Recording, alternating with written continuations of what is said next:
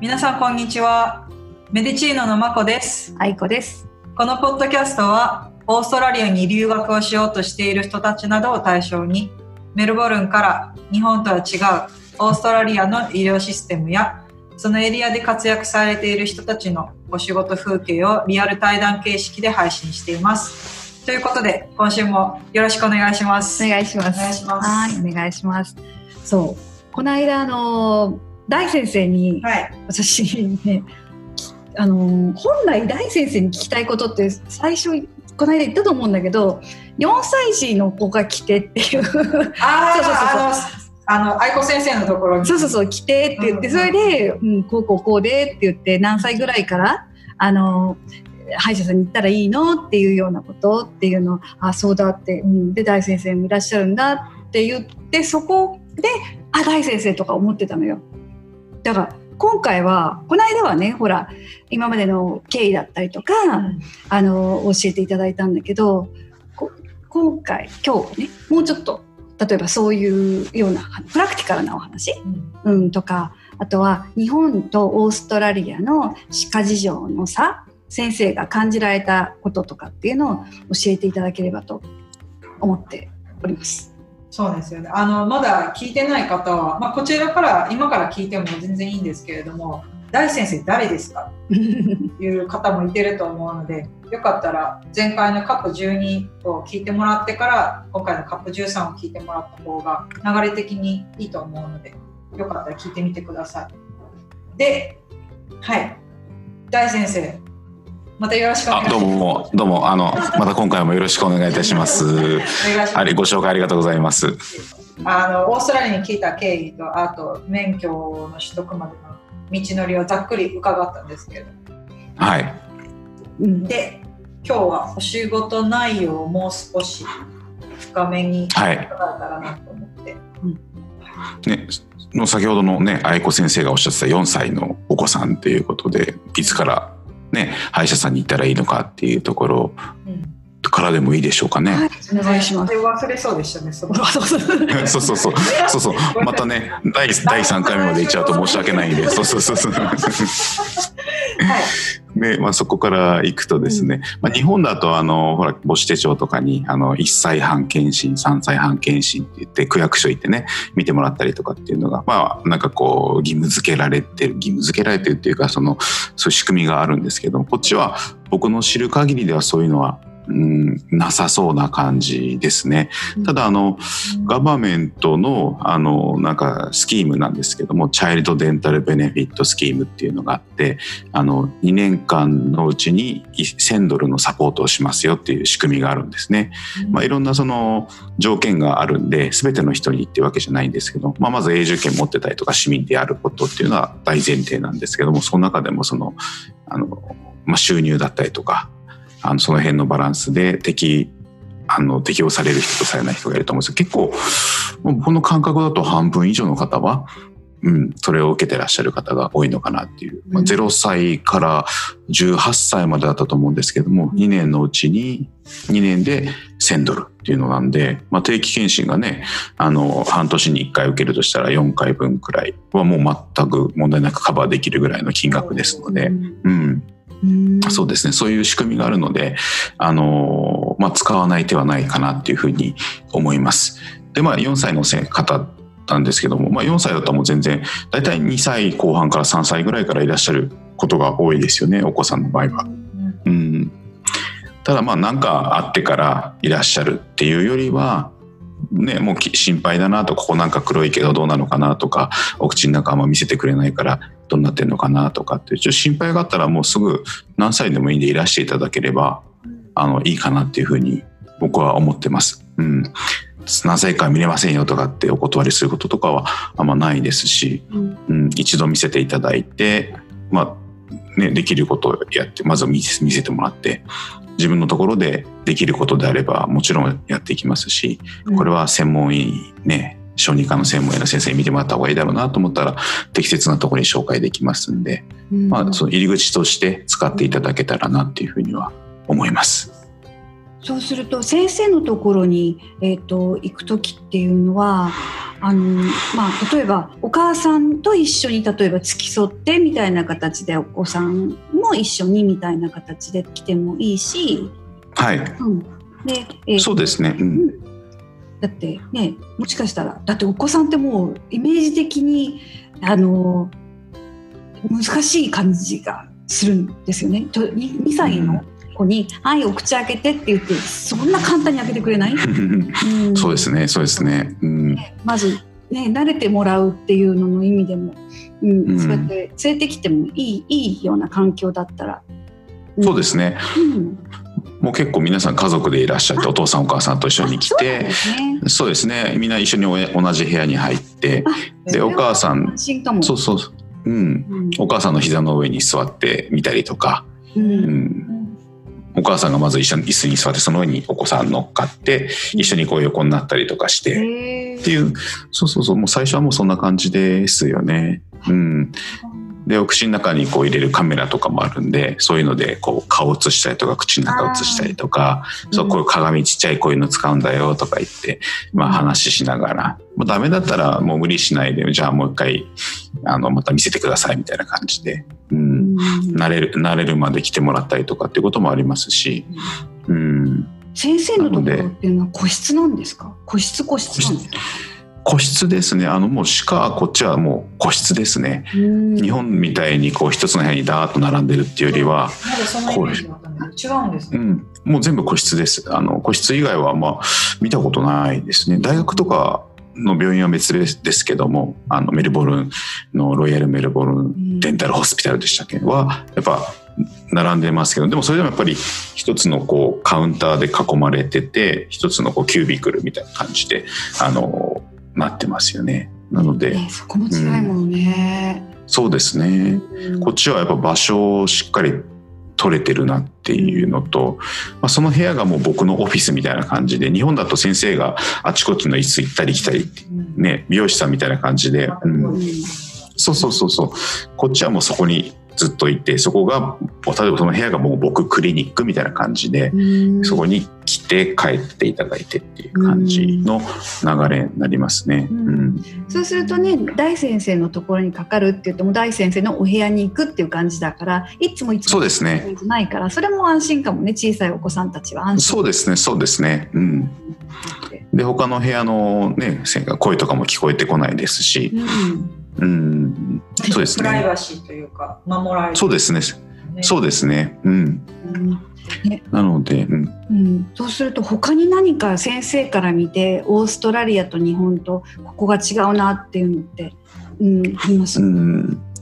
そうですね。まああの、まあ、かなりいろいろ違うなとは思うんですけれどもまあ、まずはそのシステムですよね。その、まあ、料金とか皆さんやっぱりオーストラリアの歯科は高いとかっていうふうにね。イメージありますね。ね。イメージあると思いますけども、まあ、やっぱ高いですよね。高い、うん、でも、まあ、高さには訳があってただ単にその同じことをして同じことしてるのにただ高いだけじゃなくてやっぱりそのあのなんていうんですかね。その分の内容があるというか高いのには訳があるっていうのはやっぱ実際こっちでやってみて感じているところで、うん、まあ単純にやっぱ一つのことを例えば歯の神経の治療をするにしても日本だとまあ大体、うん、1万円ぐらいで済んじゃうこっちはまあねあの十何万とかってしたりするんですけども、うん、やっぱりかける時間とかあとはその使う道具とかがもう全然違うんですよね。うん、うん、なのであの結果やっぱ丁寧さも変わってきますし、うん、そうするとやっぱりその予後といいますかその成功率にも違いが出てくるというか。うん、ね、でもなんか日本ってなんか本当に必要なのかなっていうぐらい何回も何回も何回も何回も行かなきゃいけないようなイメージがあって。本当そうですよね、うん、うん、僕もその中で17年間生きてきたんでもう本当にそれは非常によくわかる、うん、なんかそう、うん、その点なんか、えーと、オーストラリアではそのねもちろん治療で？必要な時っていうのはねとか長くかかる治療っていうのとかもうちょっともうちょっと具体的っていうのかな、うん、なんかわかりやすい。いつまで大体これぐらいかかるよってそれはカウンセリングなのかな？それがいいのかな？うん。ね、やっぱ時間をボンって取るんでしょうね。きっと一つのことに対してしっかりと。うん、日本はなんかやっぱ数見なきゃいけないみたいな保険の中でやっていくと。うん。やっぱりその何て言うんですかねまあこれ本当に裏話みたいになっちゃうんですけどもあんまりこう何時間も取ってまとめてガンとあの保険で治療してそれをじゃあ、まあ、レセプトって言ってその国の保険のお金を支払ってくるところに出すんですけれども、そうするとあの一定以上の点数を超えたものを出すとなんでこんな高いのっていうふうにあの目つけられちゃうんですよね。う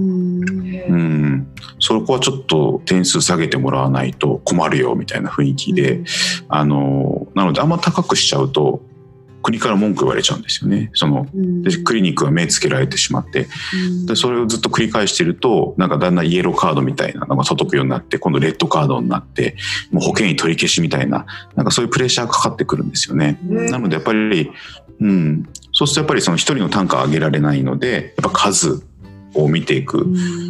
のが、まあ保険医としてのまあ生き残る方法になってくるっていうのがあるんで、だそのどちらでもいいわけですよね。歯医者としてはその一人一人を長くしてあの収入を得ていくかあの数を見てっていう、うん、うん、でもその一人を高くしちゃうと目つけられるっていう仕組みになっちゃってるんでやっぱりその回数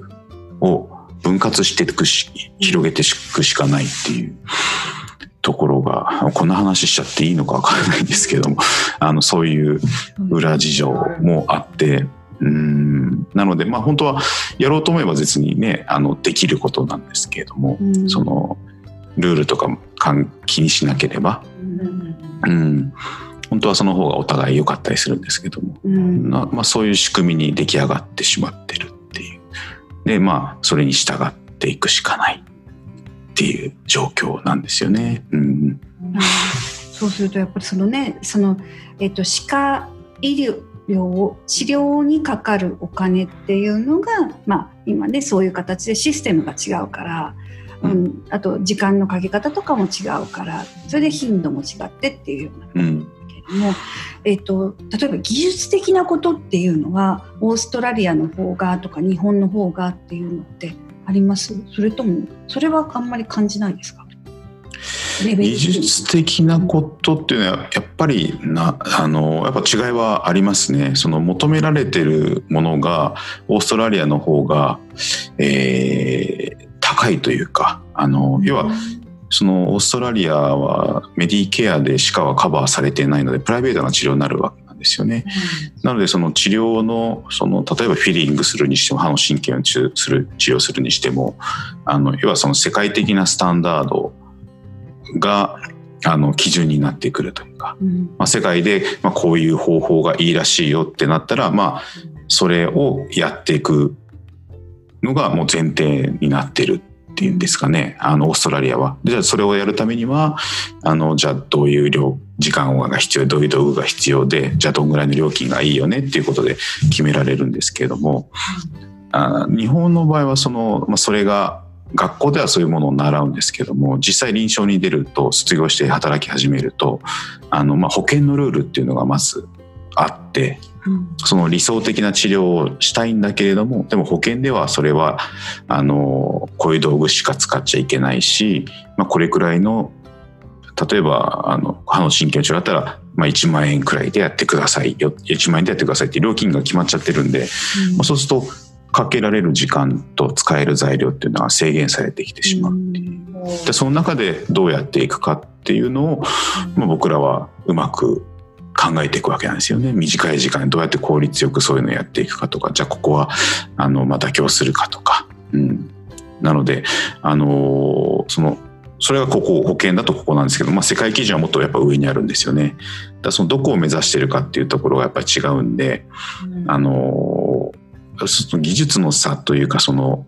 できることの差がありますよね。うんなのでオーストラリアの方がもともと全員がこの高いところを目指してるんでその人たちがそれをできるかできないかは別として目指すところがここなのであのそういう意味では高い志を目指してる人っていうのが、うん、目指しやすい環境っていうんですかね。うん日本だとこのルールに縛られちゃってここまでもちろん行きたいよって思ってるけどもここまでしか国は出してくれないからここに行きたくても行けないっていうあのジレンマで戦ってるというか。まあこれが僕の日本を出た一つの理由でもあるんですよね。あの自分の勉強してきたこと一生懸命海外の学会行ったりして勉強してきてやりたいことが。でも世間的にはここがラインになっちゃってるんで、なんでこれ以上のことする必要があるのっていう理解っていうのが、まあ、なかなか患者さんからも得るのが難しかったりとか、うん、あそこではこの料金でやってるのにっていう感じですよね。わかるねんけど、けどできないねんっていう。うん、そうなんですよね。ただあの日本の先生でもやっぱその保険以外でやってる先生っていっぱいいるので、うん。まあ、そういう意味ではその日本の先生はこだわるとやっぱもう世界レベルに行く人が多いですよね。こだわるともうなんかマニアックに攻めてってもうものすごいあのレベルの人っていうのがいる、だから平均するとオーストラリアの歯科医師の先生のレベルって平均値が高いですよ、まあ、ずば抜けてる先生もいますけども、うん。まあ、日本の先生がじゃあ保険で全部こうやられてるかっていうとそうじゃなくてそれをあのと乗り越えてやってる人っていうのはもう世界で通用して、まあ、世界でもあの注目されるレベルの人っていうのが結構いっぱいいるっていう意味でなんかなんかこう格差格差日本は格差っていうか、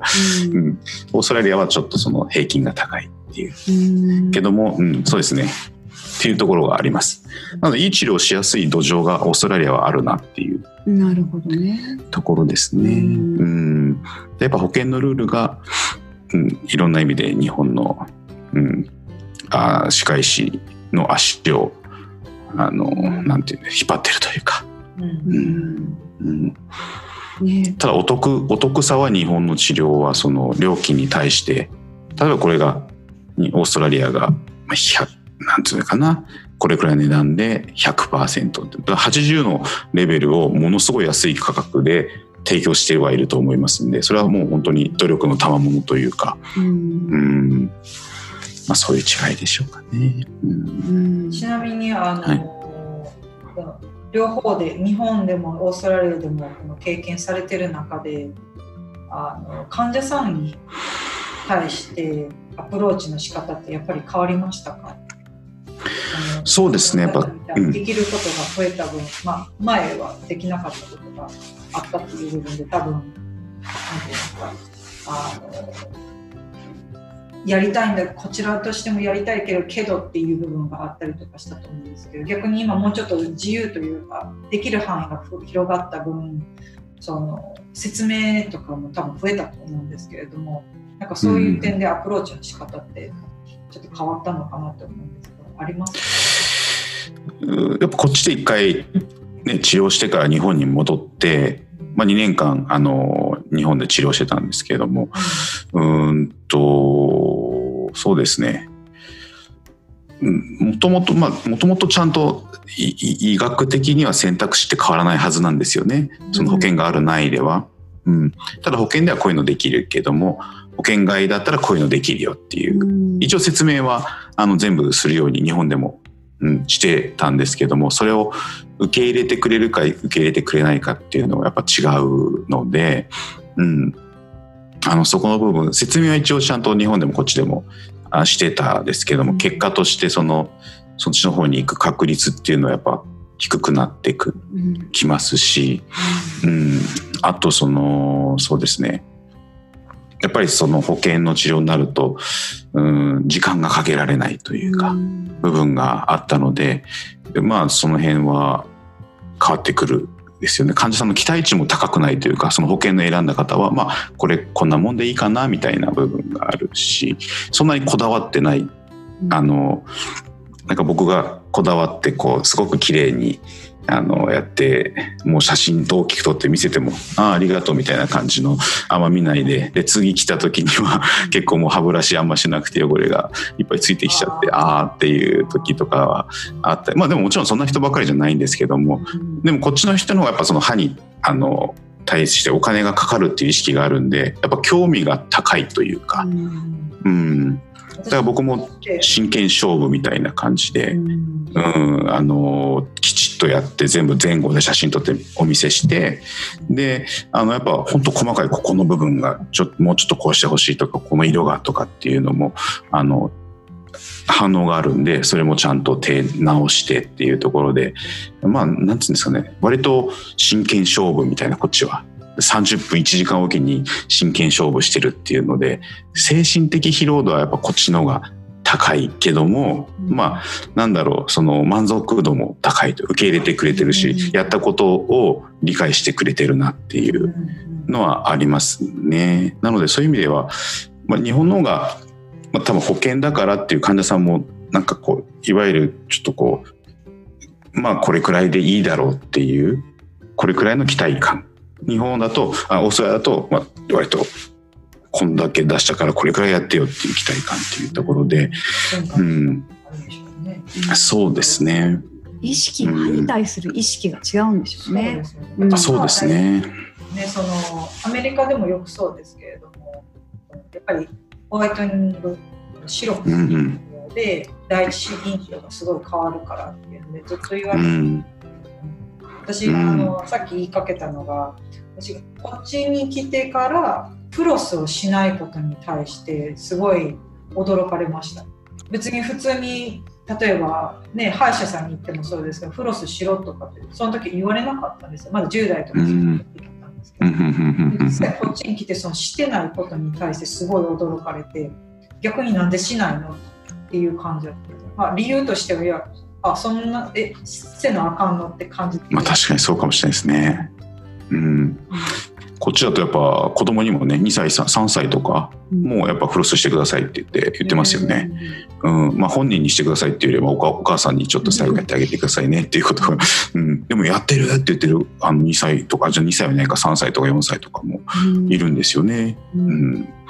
そうそうそうそう。なのでやっぱ意識は、初めの方に言ってたみたいに、うん、初めからしてる方がやっぱりその小さい子小さい時からしてるとそれが慣れてくるのでそれが当たり前になります、それがよくなるので、それが本当そうですね。定期検診で見ててもやっぱ綺麗な状態でいらっしゃる方が多いですよね。うん、何しに来たの？っていうぐらいもうなんか綺麗。僕何しようこれからみたいな。そうそうそうそうそう。うん。定期検診のお話であれなんですけども大体そのお子さん例えば18歳くらいまでお子さんとすると、えっと、大体どれぐらいの頻度で定期検診っていうのはした方がいいと思います？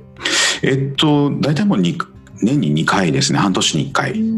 をおすすめしてますね。うん。うん、それくらいがやっぱいいペース。でやっぱ子どもの虫歯って進行が早いので、うん、大人に比べて、うん、なのであのやっぱり1年空けちゃうと結構大きな変化があったりするんですよね、うん、なのでその前にあの半年に1回は見せていただけるといいかなっていうのはあります。あとはまあそのごめんなさい。ぶっちゃけいくらぐらい見ておけばいいですか？定期検診。えっとですね大人の料金が大体180ドル190ドルなんですね。定期検診ってチェックして、はい、チェックアンドあチェックアップクリーニングっていうんですけどチェックしてクリーニングして180ドル、うん、でまあお子さんの場合はまあその年齢に応じて結構安くなっていくという、まあ、やっぱ2歳とか3歳とかだとまあなんかまあ80ドル100ドルぐらいの範囲で、まあ、レントゲン取るか取らないかによっても変わってきますけど、うん、からまあ徐々に中学高校っていうかなってくるにつれてまあ130405060みたいな感じで上がっていく感じに僕らは調節しています。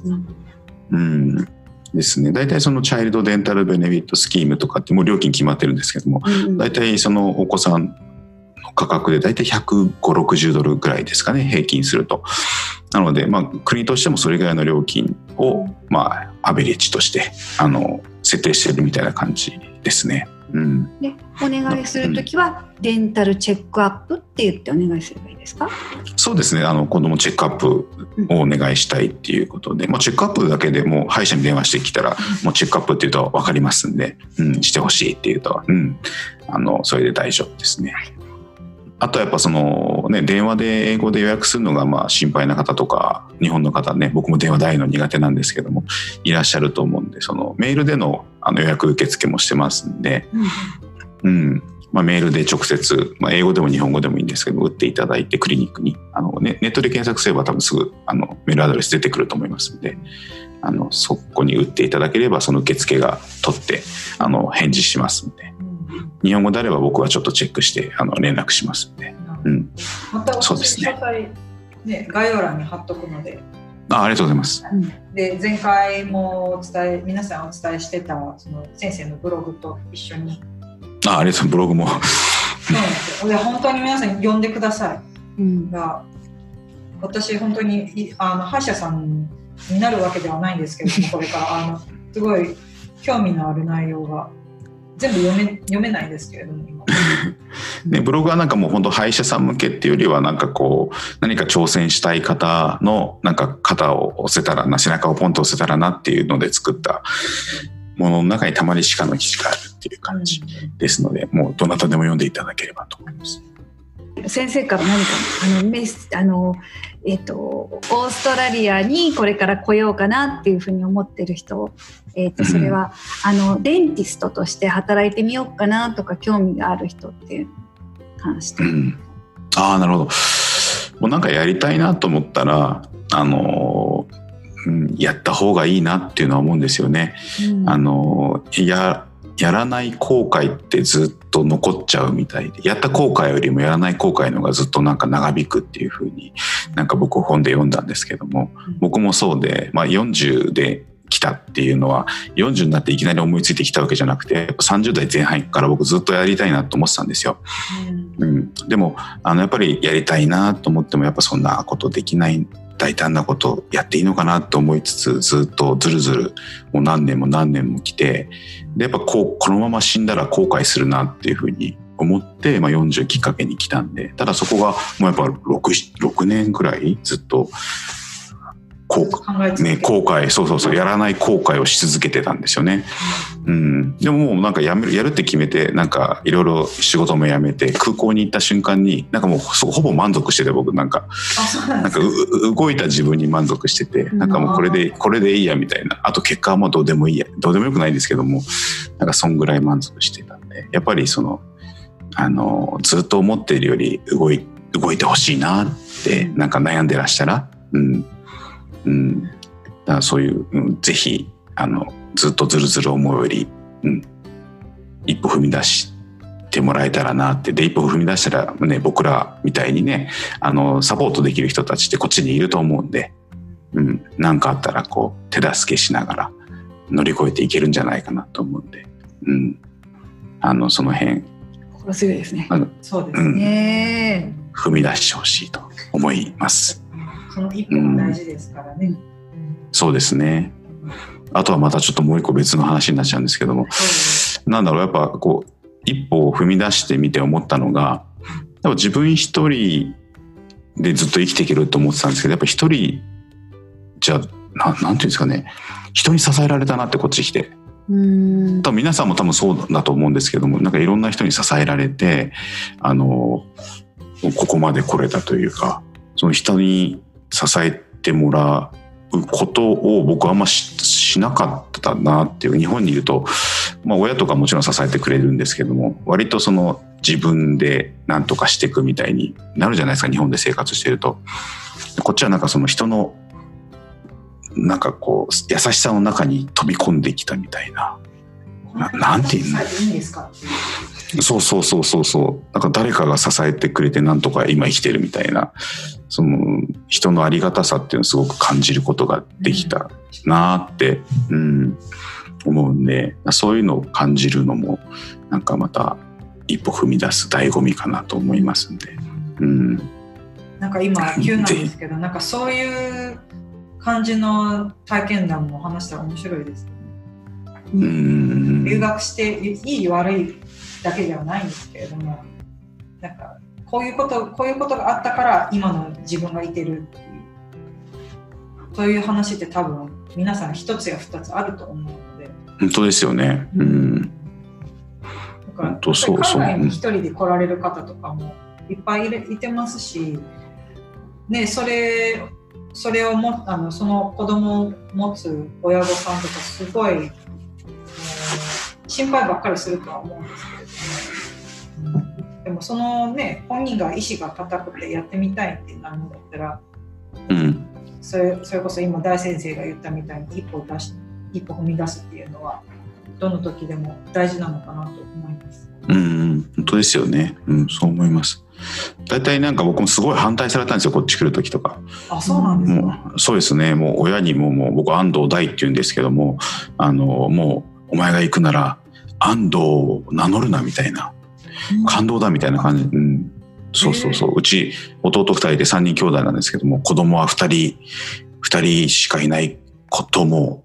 ことにするみたいな感じで、うん、もうすごい反対して、うん、ぐらい。だからまあ結構なんかやりたいなと思ってる人は反対を受けて悩んでる人もいると思うんですよね。だからまあそういう人たちもでも反対する人ってやったことない人がほとんどだと思うんですよね。それを。やっぱりその経験がないというかそのイメージしかないので、うん、ね、その人本人が経験してないその未知数のところがありすぎるからそうそうそうそう。今の安心なら日本にいてていいじゃんっていうのがそうなんですよね。うん。でもそうやってなんかあのまだカレー食べたことない人がカレー食べようとしてる時に私もカレー食べたことないけどカレーなんか食べちゃダメとかあれは多分辛いのよとかね。なんか想像でなんかね、言ってるだけでなんかこうね、食べたことない人にカレー食べるなって言われてもなんか説得力ないじゃないですか。あれ食べたこと俺はあるけどもよくないよって言ったらまだ説得力ありますけども、うん、ね。だから食べたことない人の反対を聞く必要は僕ないのかなって、うん、なんか最近は思うんですよね。ね、うん、なんか心配してくれるからそういうふうに言ってくれてるのもあるけれどもそれは意見の一つとしてね、うん、そういう考え方もあるけれどもやはりご自身がやっぱり納得してないんであればとりあえず、うん、そういうのに関してはありがとうだけど自分でやっぱりちょっと一歩踏み出すから、そうそうそうそうそうそうですね、うん、そのやさ心配の部分だけありがたくいただいて。そうそうそう。で、まあ、心配の裏返しなんだなって思ってありがとうっていうことでね本当愛子先生のおっしゃるように。それを受けつつもでも一歩出ると。そうね。うん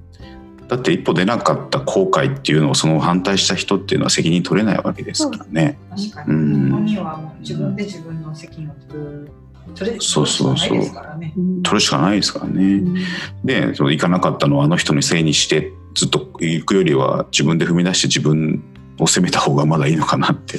感じします、ね、納得したいですね。そうですよね。うん。むしろ失敗したとしてもいつでも帰ってこいぐらいの気持ちで。うんね、そうですよね。本当です本当です。逆に言いやすいと思います、うん、そうですよね。でその反対を乗り切ってこっちに来た人がまあこここれだけいるっていうことで、うん、まあそれを支えに踏み出してもらえればなって思いますね。ポッドキャストと先生の今のお話と合わせて、うん、あちょっと行ってみようかなっていう方増えてくれたら嬉しいですよね。本当ですよね。それからなんか新しいことをしたり。うん、ね本当です本当です本当です。うん。なんでもいいんですけど別に海外に来いとまでは言わないですけれども日本に来てたとしても。うん、ね新しいことをするのにね、うん、悩んでたら。うん。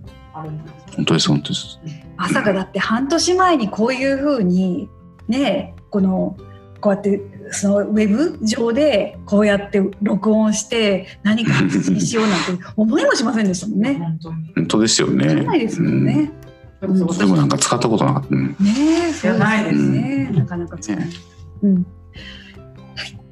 ということで、ありがとうございました。なので、あのそう、大先生のブログ、あと詳細、また概要欄に貼っとくので、またインスタも週更新してるので、その方をメインで皆さんあの確認してもらえたら嬉しいです。はい、ということで、しばらくは先生とはお会いしないかもしれないですけれどもまた違うトピックで出ていただけたら嬉しいです。なのでありがとうございます。お願いします。あのカフェもカフェもお邪魔したいと思いますね。詳細を教えていただければ、ね。多分あのだんだん外に出れてる出れね出れるようになってきたんで。うん。多分これがアップアップデートされる時はもう7月になってると思い思います。もう第2波が来なければ皆さんも今こういうのをコーヒー片手にそれこそラジオ感覚で聞いていただけてるのかなと期待しています。なのでまた来週も楽しみにしててください。それでは皆さん今日もいい一日をお過ごしください。ほなね